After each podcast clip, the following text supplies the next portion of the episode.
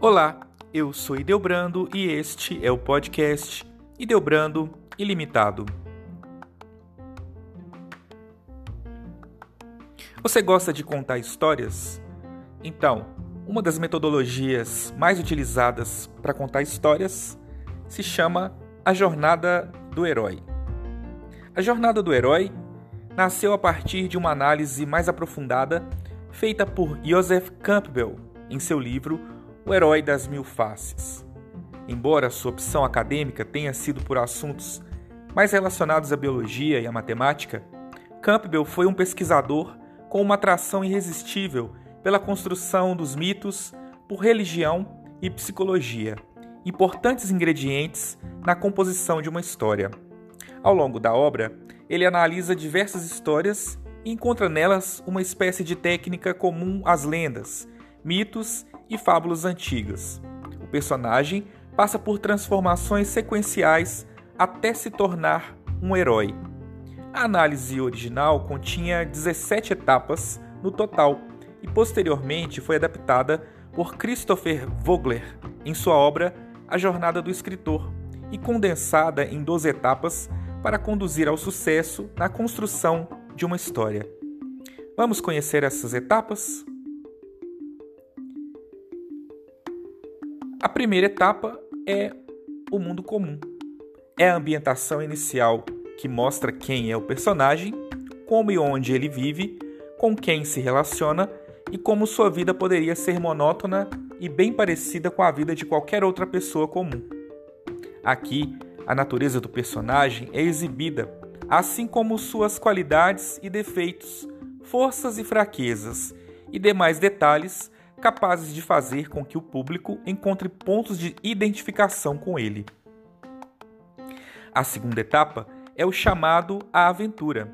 A aventura começa quando o personagem se depara com um conflito, com o chamado para uma missão que o tira do seu mundinho comum, da sua zona de conforto não necessariamente precisa ser algo dramático como a morte, basta que seja um desafio que o obrigue a experimentar coisas novas. Esse desafio está relacionado a coisas importantes para ele, como a manutenção da sua própria segurança ou da sua família, a preservação da comunidade onde vive, o destino da sua vida ou qualquer outra coisa que ele queira muito conquistar ou manter. A terceira etapa é a recusa do chamado. Diante de um grande desafio, é natural que surjam os medos, hesitações e muitos conflitos interiores. Por isso, em um primeiro momento, o personagem recusa o chamado que recebeu e tenta convencer a si mesmo de que não se importa com aquilo, mesmo que surja algum tipo de ansiedade para realizar a missão que recebeu. Ele compara a segurança e o conforto do seu lar com os caminhos tortuosos que poderá encontrar à sua frente e, consequentemente, prefere se manter onde está. Porém, o conflito não deixa de incomodá-lo. A quarta etapa é o encontro com o mentor. Diante do impasse em que se encontra, o nosso herói precisa de um empurrãozinho. É chegada a hora de ele encontrar seu mentor, que dará a ele o que for necessário para que ele enfrente o desafio que foi proposto. Nesse ponto, é possível incluir até mesmo algum tipo de força sobrenatural que dá ao personagem um objeto, um treinamento, conselhos, poderes ou qualquer outra coisa que faça com que ele encontre a autoconfiança necessária para resolver o seu conflito e aceitar o desafio. A quinta etapa é a travessia do primeiro limiar.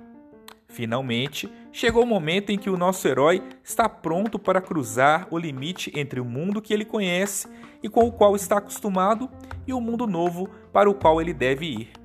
Esse mundo não precisa ser um local físico de fato, e sim algo desconhecido pelo personagem. Pode ser, por exemplo, a descoberta de um segredo, a aquisição de uma nova habilidade ou até mesmo a mudança de lugar propriamente dita. A sexta etapa: provas, aliados e inimigos. Agora que o herói colocou o pé na estrada rumo ao seu objetivo maior, ele começa a se deparar com diversos desafios menores, contratempos, obstáculos que gradativamente vão testando suas habilidades e deixando-o mais preparado para as maiores provações que ainda estão por vir.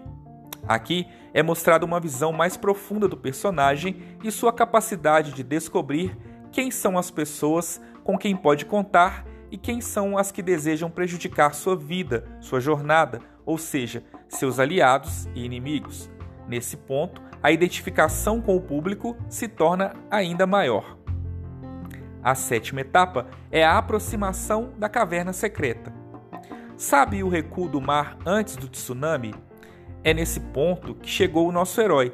Aqui ele faz uma espécie de pausa, se recolhe em um esconderijo, interior ou não, e retorna aos seus questionamentos iniciais e ao enfrentamento dos medos que o impediam de iniciar sua jornada.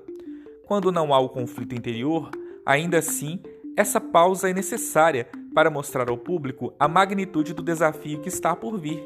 E então, esse recuo é utilizado para que o nosso herói se prepare melhor para ele. A oitava etapa é a provação. A provação é uma espécie de morte pela qual o nosso herói precisa passar para cumprir o seu destino. Para isso, ele passará por um teste físico de extrema dificuldade, enfrentará um inimigo letal ou passará por um conflito interior mortal.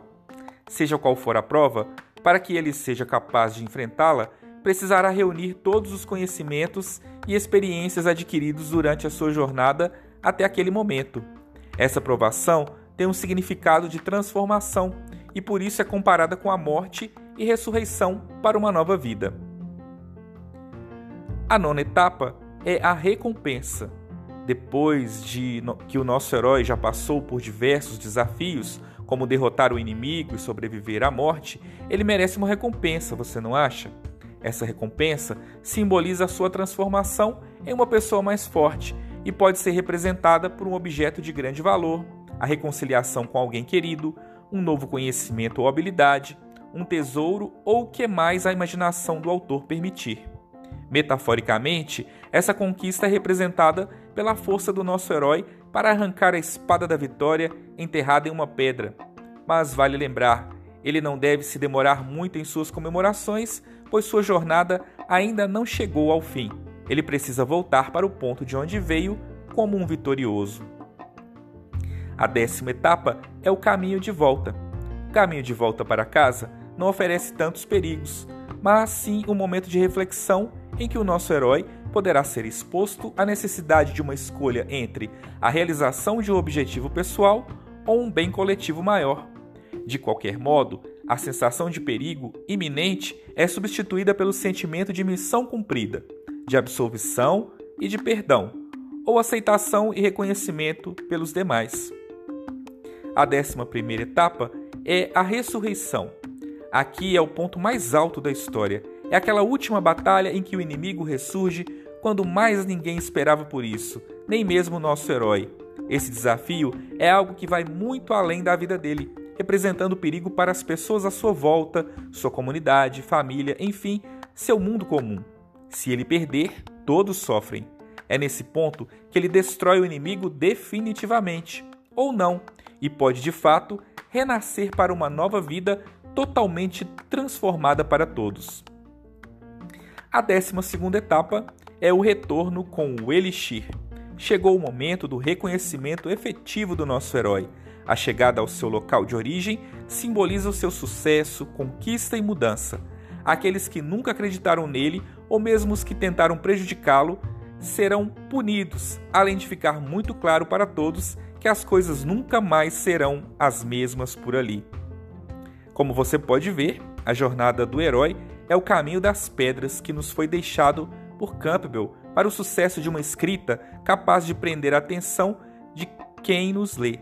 A técnica pode ser aplicada até mesmo em textos comerciais, tornando-os muito mais interessantes e menos cansativos. Além disso, pode ser aplicado também na nossa vida, nos nossos desafios, nas coisas inesperadas e principalmente nos tempos em que nós estamos vivendo.